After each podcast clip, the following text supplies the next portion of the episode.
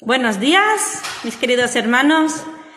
Hoy todo se hace un poco distinto, ¿verdad? Nos recuerda a ese tiempo que estábamos confinados, pero no queremos dejar de hacer culto a nuestro Dios, no queremos dejar de, rendirle homenaje y alabarle por lo que es y lo que hace con nosotros en nuestra vida.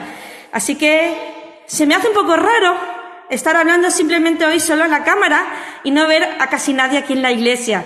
Pero os queremos pues transmitir un cariñoso saludo, un cariñoso abrazo, sobre todo a los que estáis enfermitos, si no sentís bien. Y me vais a permitir, como está mi marido, como estoy yo, me voy a quitar la mascarilla, ¿de acuerdo? Estamos solos y el riesgo de contagiarnos unos a otros, pues ya no existe. Así que me vais a permitir que hoy sea así, sin mascarilla. Eh, me gustaría empezar con un salmo, Salmo 147, me podéis seguir en vuestras Biblias, que dice así, porque bueno es cantar salmos a nuestro Dios, porque suave y hermosa es la alabanza. El Señor edifica a Jerusalén, a los desterrados de Israel recogerá. Él sana a los quebrantados de corazón y venda sus heridas. Él cuenta el número de las estrellas, a todas ellas llama por su nombre. Grande es el Señor nuestro y de mucho poder, y su entendimiento es infinito. El Señor exalta a los humildes y humilla a los impíos hasta la tierra. Cantad a Jehová con alabanza, cantad con arpa a nuestro Dios. Él es quien cubre de nubes los cielos, el que prepara la lluvia para la tierra, el que hace los montes producir hierba. Él da a las bestias su mantenimiento y a los hijos de los cuervos que claman. No se deleita en la fuerza del caballo, ni se complace en la agilidad del hombre. Se complace el Señor en los que le temen y en los que esperan en su misericordia. Alaba al Señor, Jerusalén. Alaba a tu Dios, oh Sión. Y yo quiero añadir aquí, alaba al Señor, San Lucas, alábale. Porque fortificó los cerrojos de, de tus puertas, bendijo a tus hijos dentro de ti. Él da en tu territorio la paz, te hará saciar con lo mejor del trigo. Él envía su palabra a la tierra, velozmente corre su palabra da la nieve como lana y derrama la escarcha como ceniza. Echa su hielo como pedazos ante su frío. ¿Quién resistirá? Enviará su palabra y los derretirá. Soplará su viento y fluirán las aguas. Hasta aquí me gustaría leer. Impresionante, ¿verdad? Lo que nos demuestra cómo es nuestro Dios a través de este salmo, ¿no?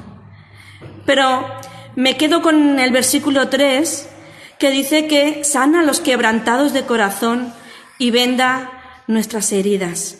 Y en esta mañana, pues más que nunca, ¿verdad? Puede tener sentido en nosotros. Cuando la enfermedad está por todas partes, hay esperanza, porque el Señor venda nuestras heridas, tanto las físicas como también las espirituales. Y me gustaría, pues, eh, continuar con una oración y, después de esto, pues, le daré paso a Rubén que él, tendrá la predicación. Pero antes de nada me gustaría explicar que hoy es domingo especial porque es el domingo que Fieide dedica para, para rendir culto a la Fieide, por decir, no, rendir culto no, sino para recordar, recordar que, que somos una, una unión, una federación y que hay otras iglesias que estamos hermanadas y unidas. Por ese motivo, después de la predicación, posiblemente ha habido un pequeño error, pero podamos ver eh, el día, un pequeño vídeo en, homenaje a, lo que estamos hablando, el día de Fieide. Y recordaros también eh, que se habló con algunas personas, pero no se llegó a anunciar, que también tenemos una eh, ofrenda especial por este día que se va a dedicar al Ministerio de Educación de FIEIDE. Y el vídeo que vamos a ver estará relacionado con eso, ¿de acuerdo? Así que sin más, voy a orar y le voy a dar paso a Rubén, que llevará a cargo su palabra. Señor Jesús, estamos agradecidos en esta mañana porque podemos eh, rendir culto, Señor. Nuestra iglesia hable también a pesar de las circunstancias, Señor. Y nos acordamos muy especialmente de todos nuestros hermanos que están con enfermedad, que se sienten tristes, que se sienten angustiados, Señor, y que los queremos poner delante de ti para que tú obres de manera especial en cada uno de ellos, Señor. Como hemos leído, eres un Dios poderoso, eres el Dios que pone las nubes, que da la nieve, Señor. Y queremos agradecerte en esta mañana por eso, Señor, y que cuides a cada uno de nuestros hermanos, Señor. Gracias por las familias de nuestra iglesia, Señor. Queremos adorarte, queremos alabarte en esta mañana. En el nombre de Jesús. Amén.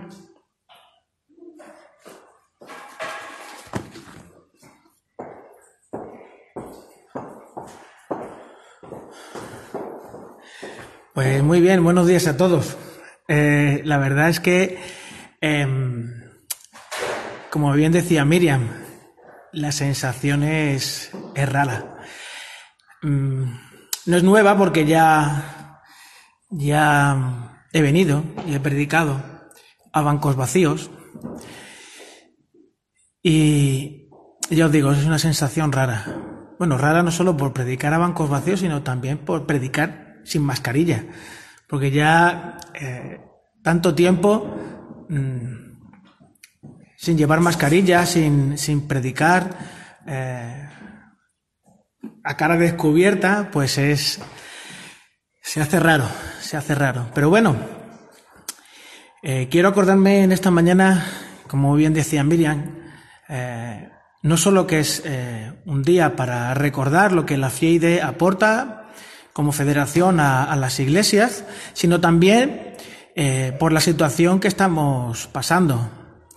Bien sabéis todos que, ven, la situación de, de, las, de la iglesia con hermanos en situaciones complicadas, eh, incluso hay, hay, un hermano ya ingresado, así que tenemos que ser eh, prudentes, y es cierto que parece que esto nos asedia, que buscar refugio es lo que eh, seguro y amparo es lo primero que nos, que nos pide el cuerpo.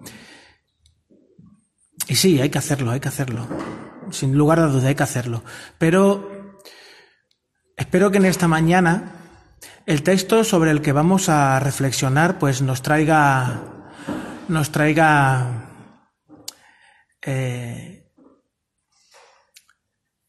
tranquilidad, nos haga conectar con el Señor y, percibamos cómo Él está constantemente cuidando de nosotros, pendiente de las situaciones y,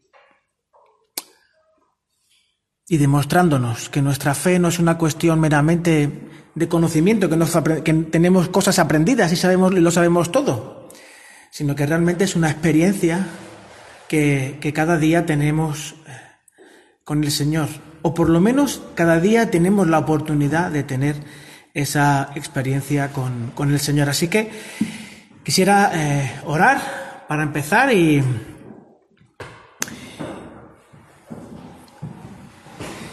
Señor, te, te damos gracias por, por, este tiempo, Señor, por dar, poder darte culto a ti. Gracias, Señor, por las personas que han hecho posible que estas herramientas tecnológicas nos permitan comunicarnos.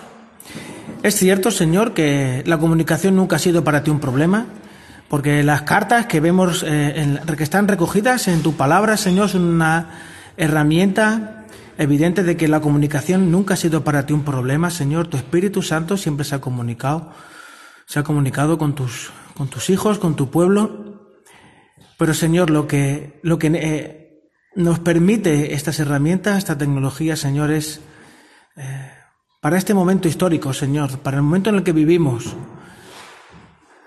en el que el desasosiego y el sentirnos zarandeados por situaciones descontroladas, en las que vemos que algunos toman decisiones que quizás nosotros tomaríamos de forma diferente, porque en España tú bien sabes, Señor, que en España hay hay un entrenador, hay un seleccionador, hay un presidente por cada español, Señor. Pero en el fondo, Padre, tu iglesia solo necesita aferrarse a ti, Señor. Gracias una vez más por Jesús, papá. Gracias por el Espíritu Santo. Nunca nos cansaremos, Señor, de darte gracias por tu Hijo y por tu Espíritu.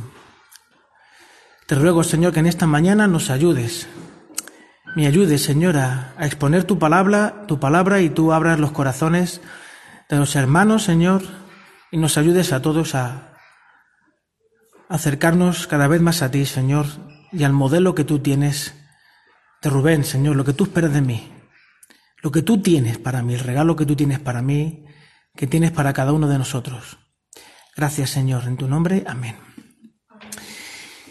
Bien, pues continuamos con, nuestra carta a los filipenses y en esta ocasión, pues eh, continuamos eh, con una nueva sección de la carta. Como iremos viendo en esta nueva sección se tratan pues temas anteriores que el Pablo ha estado tratando en el capítulo 1 y en el capítulo 2, pero en, este, en, estas, en esta sección, a partir de este momento, no solamente incide en ellos, sino que también los, amplía y profundiza en ellos, dándole pues un, acento muy práctico y, creo que muy cercano para cada uno de nosotros, a pesar de que esto se escribió para una comunidad de hace cerca de dos mil años. El texto sobre el que vamos a reflexionar es Filipenses 3 del 1 al 12. Eh, Miriam, acércame la Reina Valera, porfa, que, que yo tengo otra versión, para que no haya confusión, porfa. Acércamelo, hijo. Venga. Filipenses 3 del 1 eh, al 12. ¿Vale? Dice, dice así. Por lo, de, por lo demás, hermanos, gozaos en el Señor. A mí, no, a mí no me es molesto el escribiros las mismas cosas y para vosotros es seguro. Guardaos de los perros, guardaos de los malos obreros, guardaos de los mutiladores del cuerpo.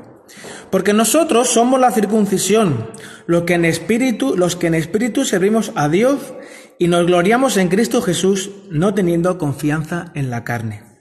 Aunque yo tengo también de qué confiar en la carne. Si alguno piensa que tiene de qué confiar en la carne, yo más.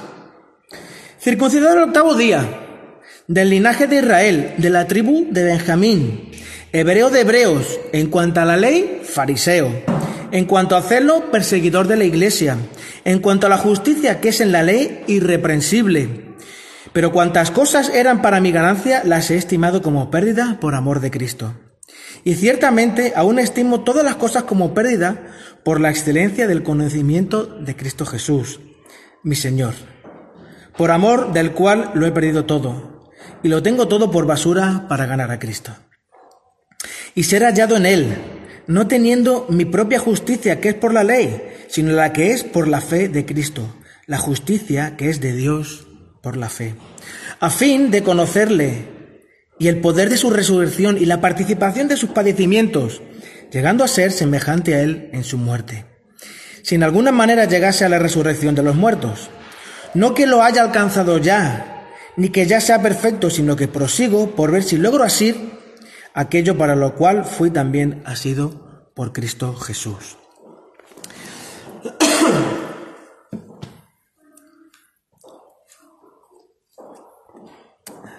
¿Qué decir de este texto de Pablo?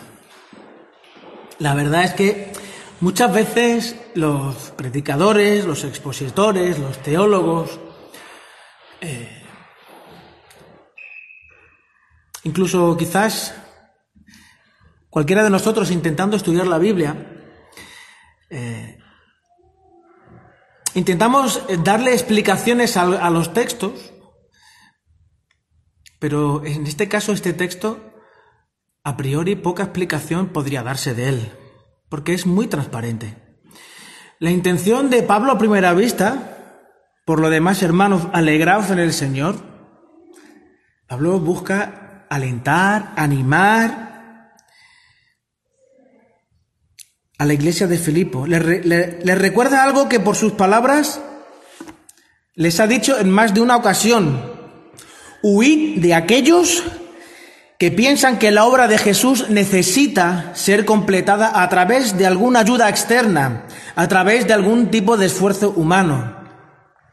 Estos, estas personas no están centradas, no están pensando en el reino, no buscan la perspectiva de Jesús, solo buscan llenar sus barrigas y su ego. El versículo 2 es eh, una descripción muy dura. Cuidaos de esos perros, cuidado de esos que hacen el mal, cuidado de esos que mutilan el cuerpo. Es la primera vez que en, este, en, esta carta aparece algo tan fuerte, ¿no? Tan, ese mm, descripción tan eh, peyorativa por parte de, de Pablo a ese sector de, podríamos llamar, de creyentes que insisten en decir que para ser realmente cristianos, para eh, ser realmente seguidores de Jesús, para que en tu interior realmente esté la vida y el Espíritu Santo, hay que hacer algo más, siempre hay que hacer algo más. Cuando meditaba en, en, este, en, este, en este pasaje, se me venía a la cabeza una frase. Dios no va a hacer por ti lo que Dios no va a hacer por ti lo que tú tengas que hacer. Y sí, es, hasta cierto punto se puede entender cuál es el objetivo de esa frase, ¿no?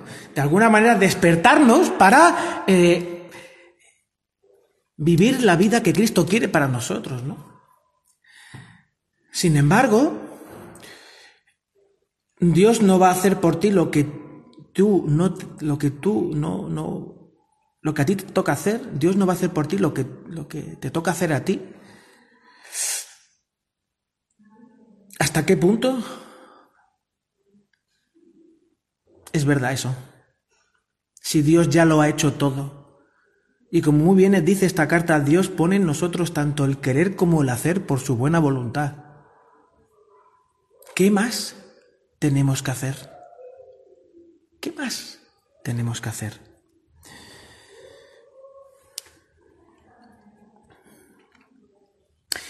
este texto que aquí recoge Pablo y que, además eh, dice, eh, le recuerda a la iglesia que no es la primera vez que habla de ellos, no, no tiene por qué eh, indicar que el problema de la iglesia de Filipo era que estaban allí los judaizantes dando guerra.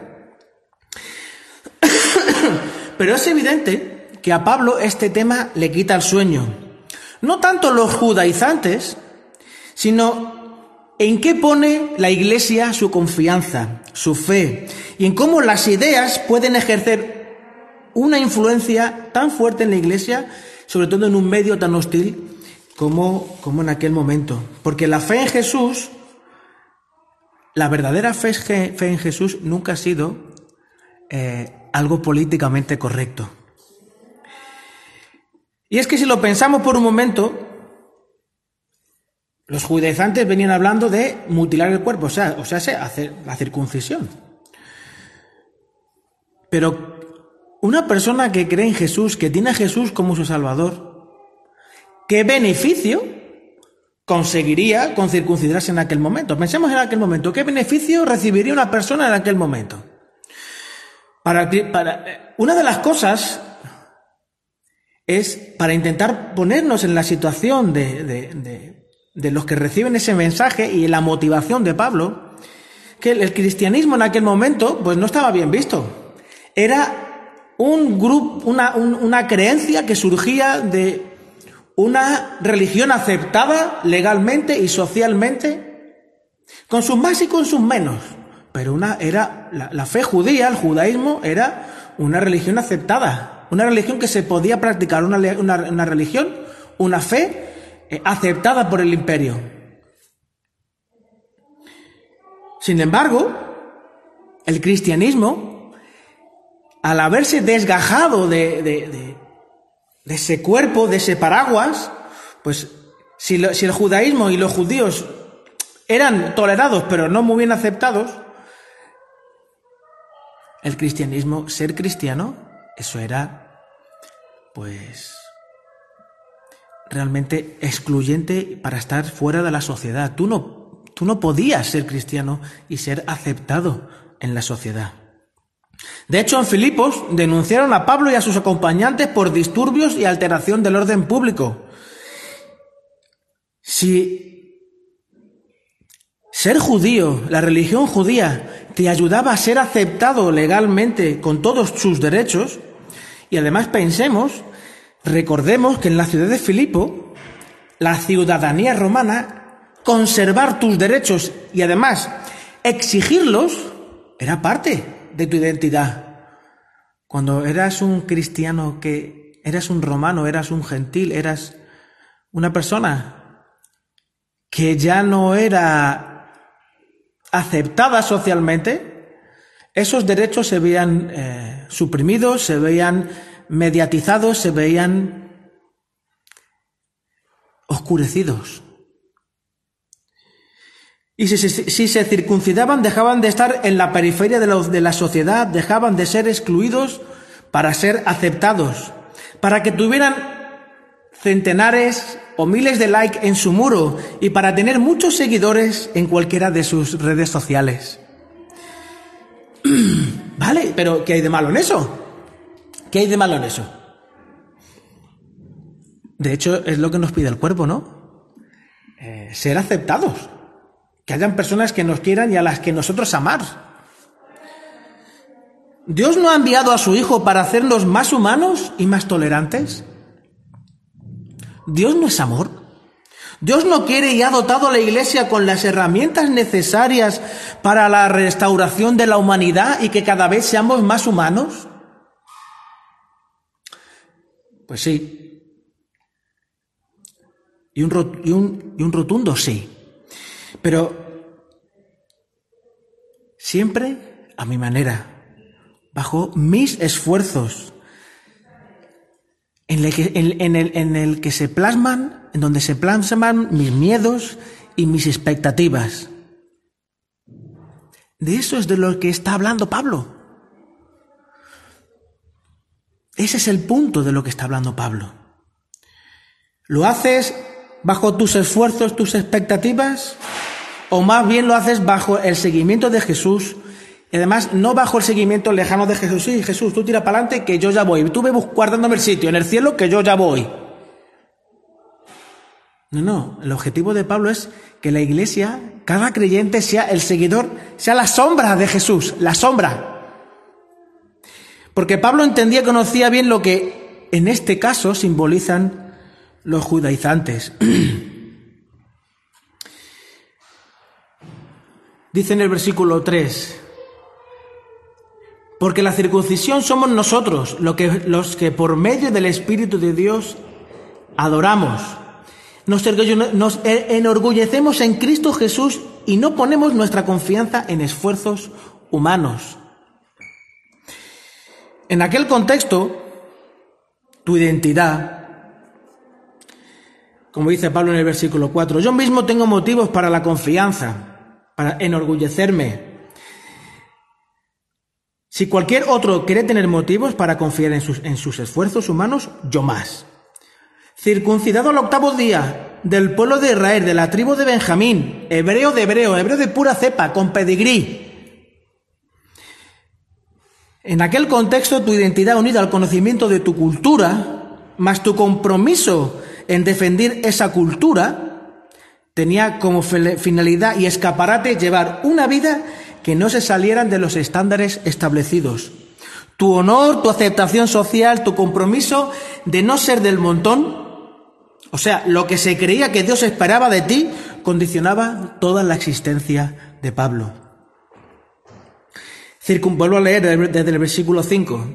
Circuncidado el octavo día del pueblo de Israel, de la tribu de Benjamín, hebreo de hebreos, de pura cepa, en cuanto a la interpretación de la ley, fariseo. En cuanto al celo, perseguidor de la iglesia. En cuanto a la justicia que, en cuanto a la, justicia que la ley exige, intachable. Razones para pensar, decía Pablo, que yo me he ganado un puesto, un lugar de importancia en este mundo, un respeto, una autoridad, una voz, un derecho. Pertenezco al pueblo elegido. He estudiado con los mejores maestros. No se puede dudar de mi compromiso y, coherencia frente a mi labor. He sido perseguidor de la iglesia. He, estado, llegado a matar a personas. Y por último, mi ética, mi moral, o sea, mi comportamiento, lo que de mí espera la, ley, lo que la ley me exige, no se puede haber encontrado en mí un fallo. Yo era un ciudadano intachable al que no se le podría reprochar absolutamente nada. Pero si hacemos una lectura en espejo de esto que está hablando Pablo, de en, lo que tenía puesta su confianza, su fortaleza, en lo que eh, enraizaba su identidad, lo que le daba sentido para vivir, lo que le ayudaba a levantarse todos los días. Si hacemos una lectura en espejo, en el fondo, el viejo Pablo estaba sustentado, pues, por una búsqueda, un anhelo que no encontraba forma humana de satisfacer. Intentaba buscar, estudiar, convencerse de quién era. Siempre tenía que hacer más cosas, mejorar más, intentar algo más, subir más. Pues de esa esclavitud, señal de vivir en pecado, es lo que es de lo que Cristo lo liberó cuando salió a buscarle en el camino de Damasco. Y es de lo que eh, Cristo nos quiere liberar a cada uno. Si observamos eh, cualquier religión del mundo, podemos observar que siempre tiene un acento utilitarista en la relación divinidad-ser humano, y eso tiene pues una repercusión en las relaciones humanas. La, la divinidad, sea la que sea, te ofrece una bendición a cambio de un acto tuyo, una ofrenda, sacrificio, penitencia, desde el budismo, pasando por las religiones animistas, que son estas de las que van matando un gallo, eh, la brujería, todas, esas, todas estas historias, hasta llegar a las nuevas religiones centradas en el desarrollo del potencial humano y su luz, incluso el Dios del Islam, en todas, en todas, tú debes hacer algo para satisfacer la exigencia que sea que tenga la divinidad para que ella te recompense. Insisto, incluso las nuevas religiones centradas en el ser humano, porque hay un modelo. Esas nuevas religiones centradas en el ser humano de busca la luz, tu luz interior. Tú puedes ser lo que quieras. Tú puedes ser quien quieras. Ánimo. Solo aliméntate bien. Haz deporte.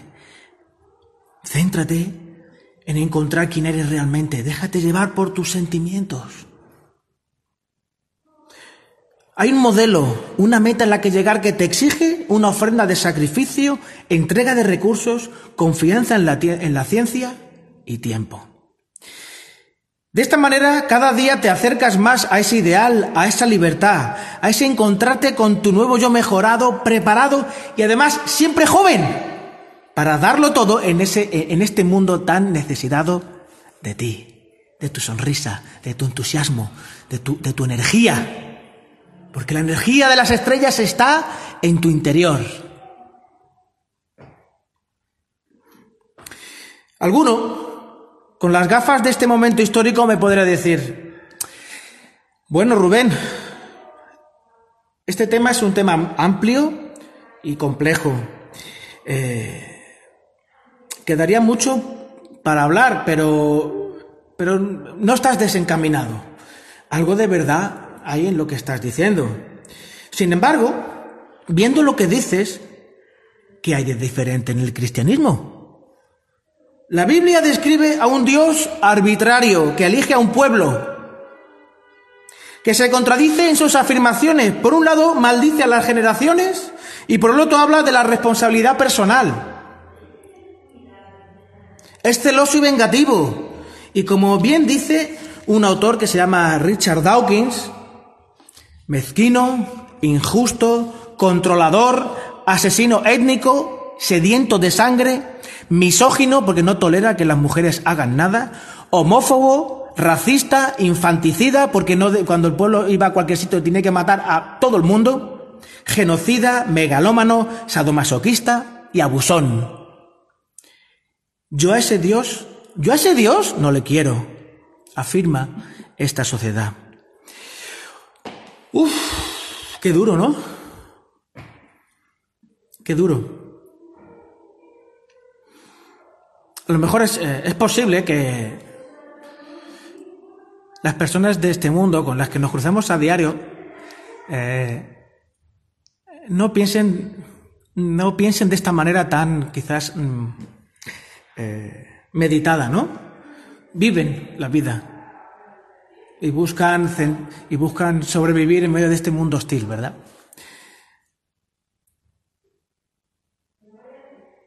Sin embargo, ante esta agresión y ante estas palabras, la tentación de los creyentes o la tentación de la iglesia es decir, claro, si es que el pecado está en vosotros, ¿de qué manera vais a poder entender la fe? Sois unos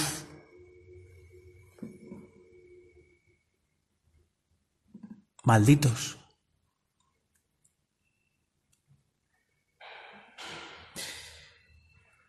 Estas palabras no solo esconden rebeldía contra Dios, que sí, no lo voy a negar. El pecado del corazón caído, lo que también está detrás son las mismas ideas, la misma búsqueda que Pablo tenía en el camino de Damasco. Una búsqueda profunda de sentido y aceptación detrás, porque hermanos, detrás de un muro de Facebook sonriente, siempre hay alguien que llora. Pero de lo, que no, de lo que no cabe duda es que la Biblia y el cristianismo está, está cada vez más menospreciado. Ante este desafío, la iglesia de hoy, ¿cómo la vamos a afrontar? ¿Cómo vamos a afrontar este desafío? Desde los versículos del 4 al 6, Pablo comienza a explicar a qué se refiere cuando indica que él tiene motivos más, incluso más que cualquiera, más, más que cualquiera de estos judaizantes, para, para eh, enorgullecerse. Yo tengo motivos más que de sobra para enorgullecerme, por mi nacimiento, por mi formación, por mi compromiso y por mi vida. Era un ciudadano ejemplar. Era un ciudadano ejemplar. Sin embargo, hermanos, dadas las circunstancias actuales, nos sentimos muy lejos de las emociones y quizás de las razones que empujaron a Pablo a redactar este texto. En este momento no hay un grupo de personas dentro de la iglesia o alrededor de la iglesia que estén intentando entrar y que busquen incitarnos a hacer algún tipo de operación de llevarnos al quirófano para que eh, entendamos que desde el momento que nos metemos en el quirófano y amputamos una parte de nuestro cuerpo, ya somos más cristianos, ya somos más salvos. Pero lo que sí hay es todo un ejército de ideas que buscan la forma de introducirse en tu casa, en tu vida, en tus costumbres. Intenta transformar tus relaciones para acomodarlas al nuevo modelo que se te propone. Incluso diría en algún momento se te impone. Porque es un modelo que más que una propuesta, es un modelo que se te da de comer. El medio, todos. El cine, la televisión, el teatro, la literatura, la ciencia, la educación, la alimentación. Cada nueva generación, hermanos, eh, yo he pasado por esa, por esa situación. Cada nueva generación, cada, cada, cuando uno es joven, siempre ha intentado diferenciarse de la anterior eh, de la anterior generación declarando que todo lo que es esta nueva generación que está construyendo, que todo lo que esta nueva generación está haciendo, esa energía, esa fuerza, esa formación, esa identidad, va a construir algo mucho mejor. Y no gracias a la anterior. Más bien hay un sentido de liberación de todo lo viejo frente a, frente a lo nuevo, un sentido revolucionario. La, nueva generación tiene el derecho y el deber de liberarse de las ataduras del pasado y se han de cortar cabezas. y si hace falta cortar cabezas, se cortarán. Pues ese modelo francés, gracias a Dios, ya no es tan literal. Pero en estos momentos en el que la exclusión social puede ser la mayor de las condenas, porque el índice de suicidio de adolescentes y jóvenes por esta razón, por no ser aceptados socialmente, por no eh, tener suficientes likes en su Facebook, por porque se le, se le juzga por su, por su aspecto, por su... Por, por, fin y al cabo, por excluirlo, no cesa de que ser cada vez más significativo y, esto, y de esto no se habla en ningún medio. Desde la ilustración ha comenzado un desarrollo del, yo, del yo, que no cesa de crecer. En la actualidad el yo es tan importante que en función de cómo yo me sienta, o sea, de mis emociones, por la mañana puedo comportarme como una niña adolescente y vestir como ella. Claro, si me siento así, ¿por qué no lo voy a hacer? a mediodía puedo comportarme como un futbolista metrosexual. Y vestirme como un futbolista metrosexual. Si me siento así, ¿por qué no lo voy a hacer? Y a la noche, si me siento madre, me busco un bebé me pongo pechos artificiales y le doy de mamar a ese bebé para luego cambiarle el pañal y yo sentirme satisfecho y realizado. No pretendo ofender a nadie con estas palabras, de verdad, pero sí mostrar de una forma evidente cómo impacta las ideas en nuestro entorno.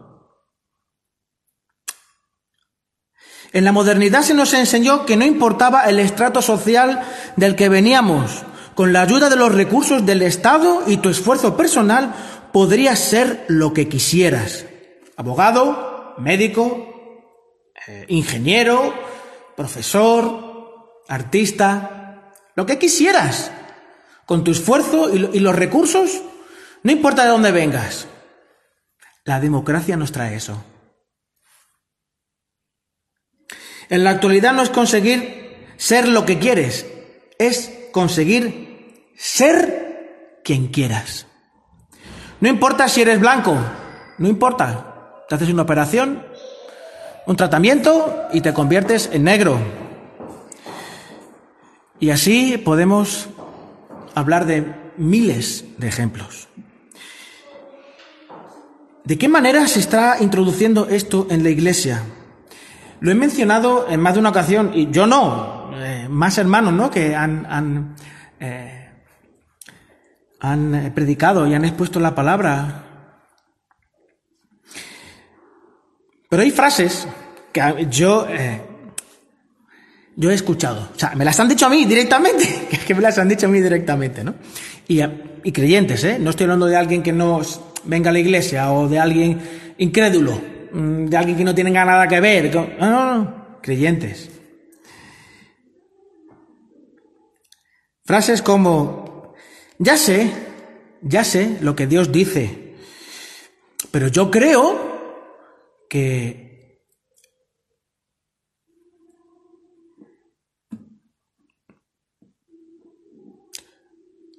invertir mi ofrenda en otras cosas o irme con mi novio a vivir. O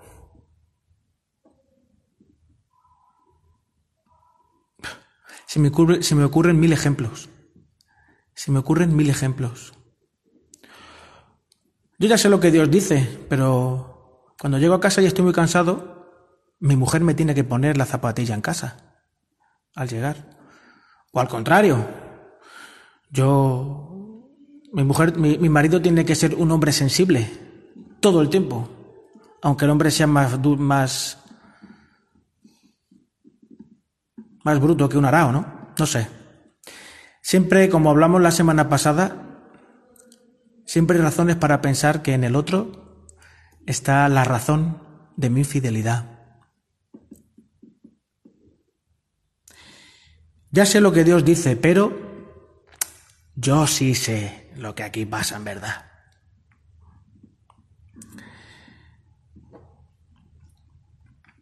O cuando estás hablando de un tema aparentemente alejado de la iglesia y de lo religioso, y alguien dice algo relacionado con Dios y lo que eh, él opina a ese respecto, y estoy hablando en un contexto, una conversación entre creyentes, surge la frase, hombre, no metas a Dios en esto.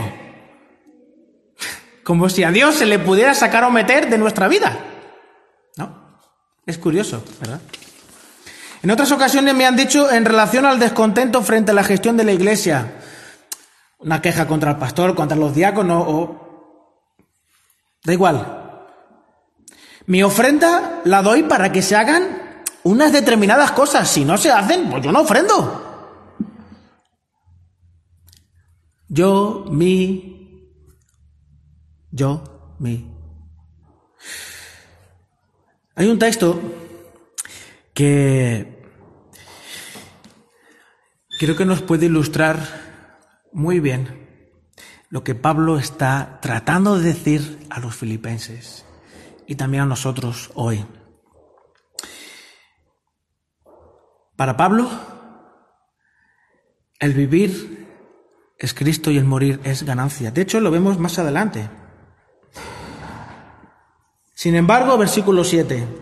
Todo aquello que para mí era ganancia, ahora lo considero pérdida por causa de Cristo. Es más, todo lo considero pérdida por razón del incomparable valor de conocer a Cristo Jesús, mi Señor. A Cristo Jesús, mi Señor.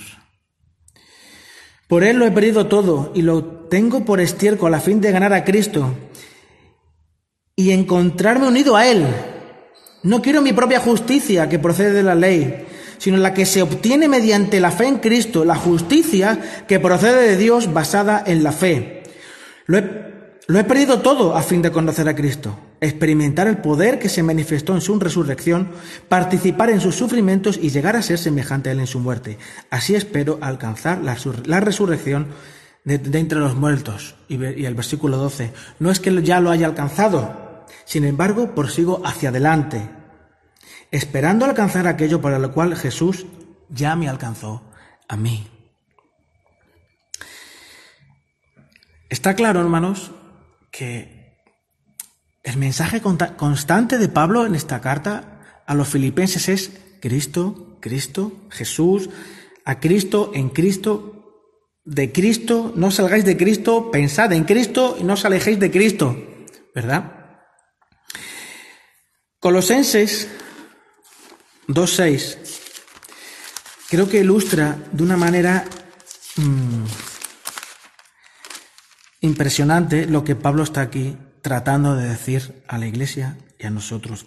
Colosenses 2.6. Por eso, de la manera que recibisteis a Cristo Jesús, vivid ahora en Él. Andad, permaneced en Él.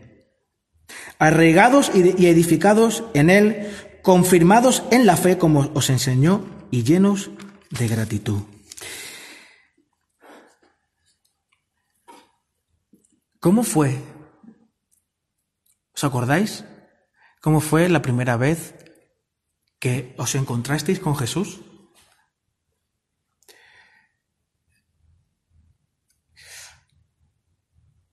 ¿Os acordáis cuando eh, escuchasteis por, eh, por primera vez Jos eh, Rubén? Yo te quiero, ven. Pepe, Pepa, Débora, Ingrid, David. Y podría mencionar todos los nombres de nuestra iglesia. ¿Os acordáis? ¿Qué tuvisteis que hacer? ¿Qué tuvisteis que hacer?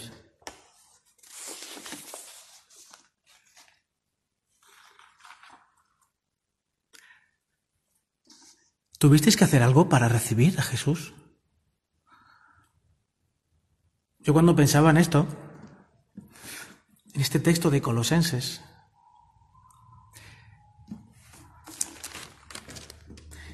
de la manera que recibisteis a Cristo Jesús como Señor, vivid ahora en Él, arraigados y edificados en Él. ¿Cómo llegaste a Jesús? El perdón de Dios precede a nuestro arrepentimiento. De hecho, lo aceptamos a Jesús no como si mereciéramos, no, no, como si Rubén hubiese merecido el perdón de Dios. Realmente, deposité en Él todas mis preocupaciones. Se las expuse, se las di, se las entregué. Mi sentimiento de culpa, mi pecado, todo aquello que, que, que, sentía que me alejaba de Él, de tal manera que, que me... Porque su luz me inundó de tal manera que es que no podía hacer otra cosa que decirle al Señor, aquí estoy. Señor, te necesito. Señor, te necesito. Por tanto, el perdón se recibe antes de haber dejado cualquier práctica, cualquier hábito. El perdón se recibe antes de cambiar cualquier área de nuestro corazón. De la manera que recibisteis a Jesús, andad en él. Es revelador, revelador lo que Pablo está tratando de decirnos aquí. Porque si de alguna manera Pablo confiaba en todos esos elementos que nos describe del versículo 4 al 6, en esos esfuerzos humanos en los que por un lado él mostraba siempre su mejor cara, esa cara que, me, que bien mostraba era tiene un, un lado, una cara B. Todo muro de Facebook sonriente tiene detrás una persona que llora. Por eso, mis hermanos, muchas veces estamos obsesionados, obsesionados en tengo que cambiar, tengo que cambiar, tengo que hacer, tengo que hacer. Pablo, ¿qué está diciendo? Pablo, ¿qué, está diciendo Pablo aquí? Que él ha dejado atrás todo aquello que significaba tengo que hacer. Tengo que hacer.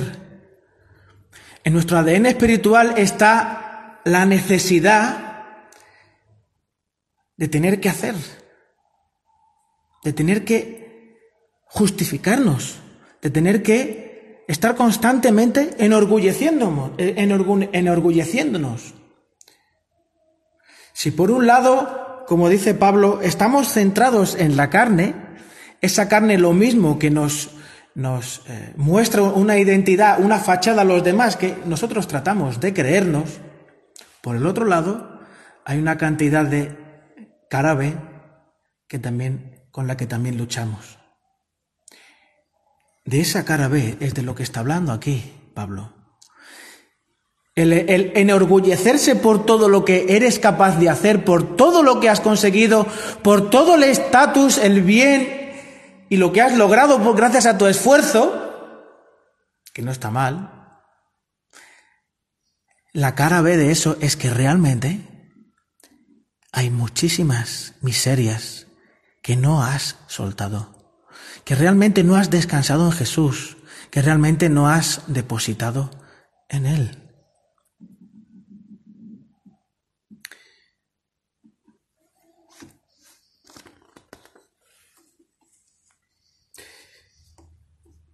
Estar con Jesús, recibir la salvación de Jesús, sentir su amor, su dirección, su abrazo y su sonrisa, más, vale más que todo, dice Pablo, vale más que todo lo que he dejado atrás. No quiero ni siquiera pensar en todo aquello que he dejado atrás, que he dejado perder, que es para mí como basura, por conseguir conocer a Cristo cada vez más y poder experimentar el poder de su resurrección, ese poder transformador, ese poder que el día que conociste a Cristo te impactó y, te dejó deslumbrado. Y ante esa verdad solamente podías decir, sí Jesús, es verdad, aquí me tienes, aquí estoy, tal y como soy. Solo puedo darte gracias, Señor. Cristo estaba esperando que tú hicieras algo para eh, que dejases tus malos hábitos, ¿no? Jesús llegó a tu vida, Jesús llegó a mi vida entregándose por completo, entregándose por completo.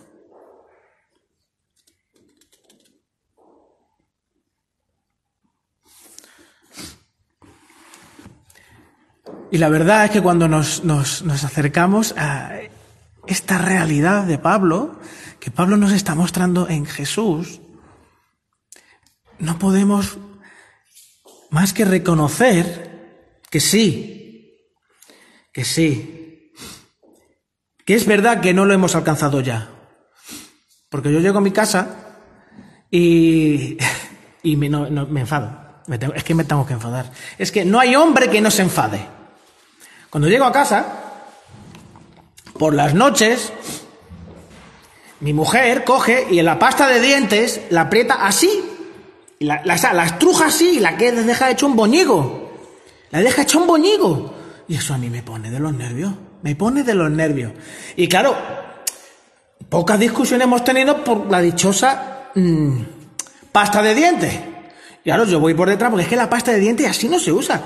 La pasta de dientes la coges por el filito del lavabo y la las tiras y tiene que estar perfectamente en su lugar. Hombre, ahí, bien puestecica.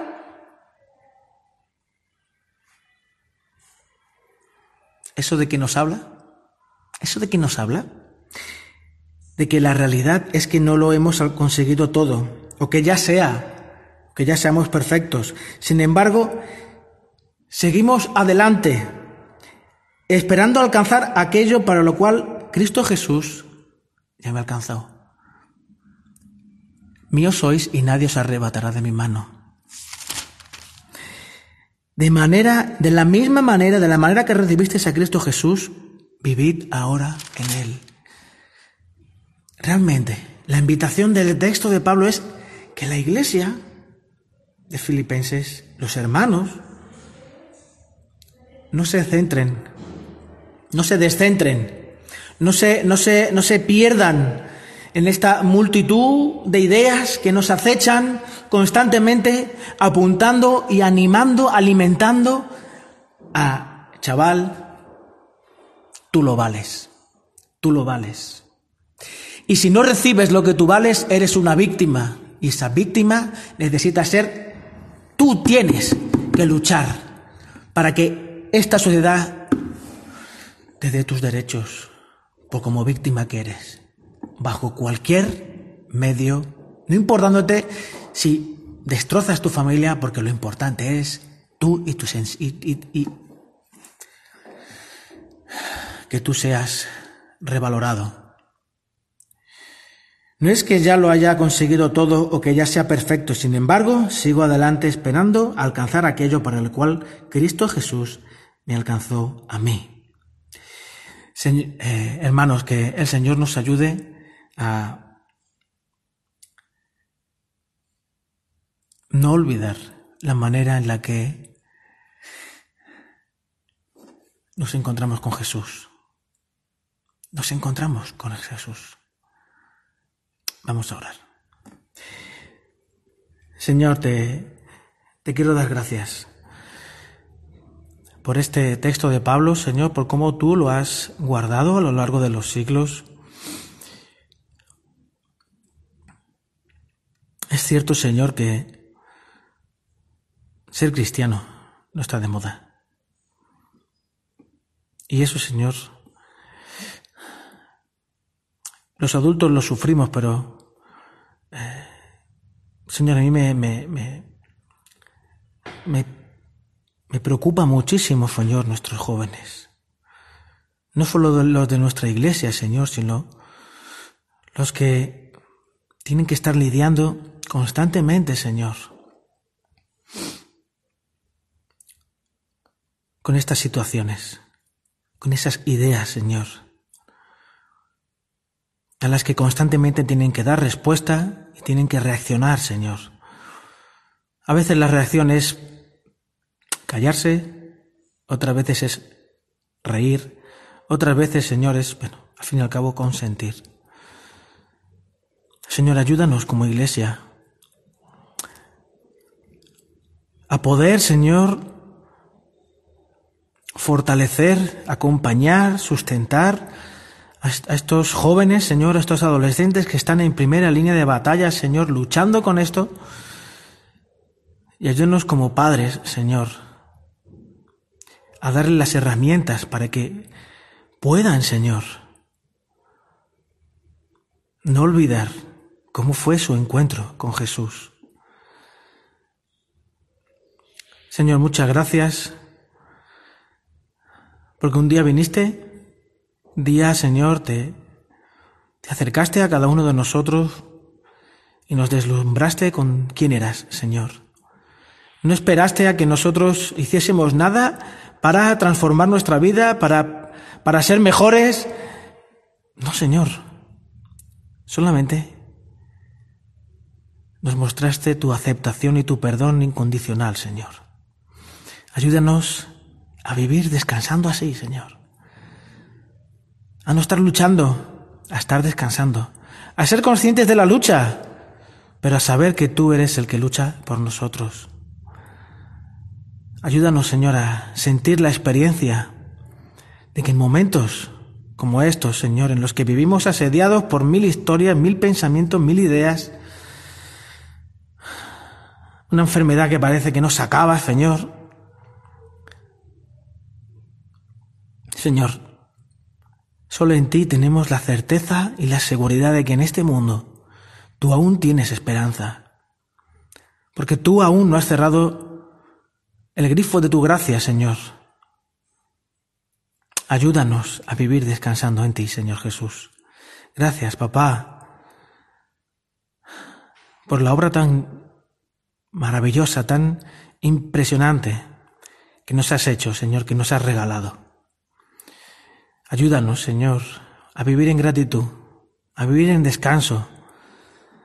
Ayúdanos, Señor, a, reencontrarnos cada día con tu Espíritu, Señor. Ayúdanos, Señor. En tu nombre, amén.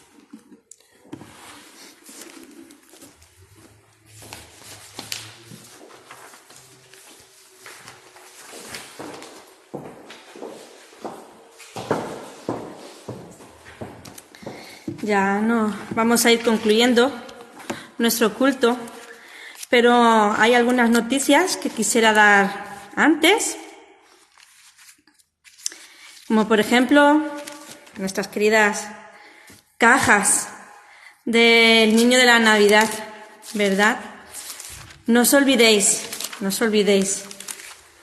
Estuve intentando buscar una cosita. Tenemos de tiempo hasta, o sea, se recogerán ya el último, la 27 al 29 de noviembre, o sea, esta semana no, la semana que viene, tenemos de plazo para entregar nuestras cajitas de la Navidad. Sigue animando a tus contactos. Si todavía no lo has hecho, pues todavía tienes tiempo. Eh, si tienes problemas para traerla a la iglesia, avísanos, porque buscaremos la forma de, de ir a buscarla, ¿de acuerdo? Pero Piensa en esos niños que van a recibir esas cajitas, la ilusión eh, y sobre todo lo más importante, el mensaje que va acompañando estas cajitas es que Dios los ama, Dios ama a cada niño que reciba esta cajita. Eh, recordaros también que después de, de, terminar el culto se os va a pasar el enlace con el vídeo que hablábamos al principio de Fieide, ¿no? Y si no lo recibís por el motivo que sea, tener en cuenta que será el último enlace que está en nuestra página de YouTube. ¿De acuerdo? Creo que no se me olvida ningún anuncio así importante. Seguir orando por nuestros enfermos, eh, seguir orando por, por toda la situación de San Lucas ¿no? y el resto del mundo de, COVID que el Señor pues nos dé sabiduría en todo momento y capacidad de, actuación, ¿no? que seamos conscientes de, todo lo que conlleva esto, ¿no? y poder ayudar siempre y mostrar que la Iglesia está ahí presente a pesar de todo. Me gustaría concluir con un versículo que dice así, y el mismo Dios de paz os santifique por completo, y todo vuestro ser, espíritu, alma y cuerpo, sea guardado irreversible para la venida de nuestro Señor Jesucristo. Amén. Que el Señor os acompañe durante esta semana y que os bendiga grandemente. Un saludo.